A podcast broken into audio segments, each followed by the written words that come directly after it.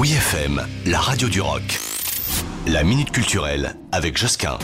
Tiens, voilà deux musées insolites et permanents que connaissent sûrement les locaux de ces deux villes, mais qu'il ne faut pas louper si vous passez dans ces régions.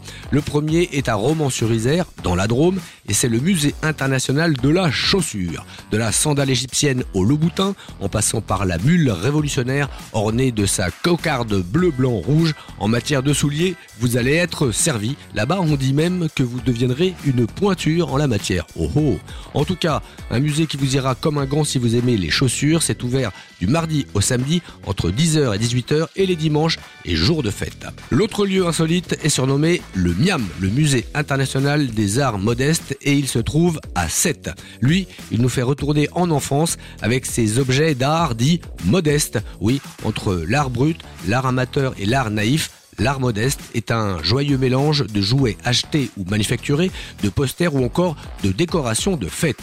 Vous connaissez en fait tous ces produits pour la plupart, mais pris séparément, ces bibelots ne nous inspirent pas forcément et pourtant, au sein d'une collection réfléchie, ils deviennent de l'art insouciant.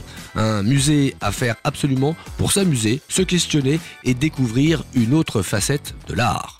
Retrouvez la Minute Culturelle sur wifm.fr.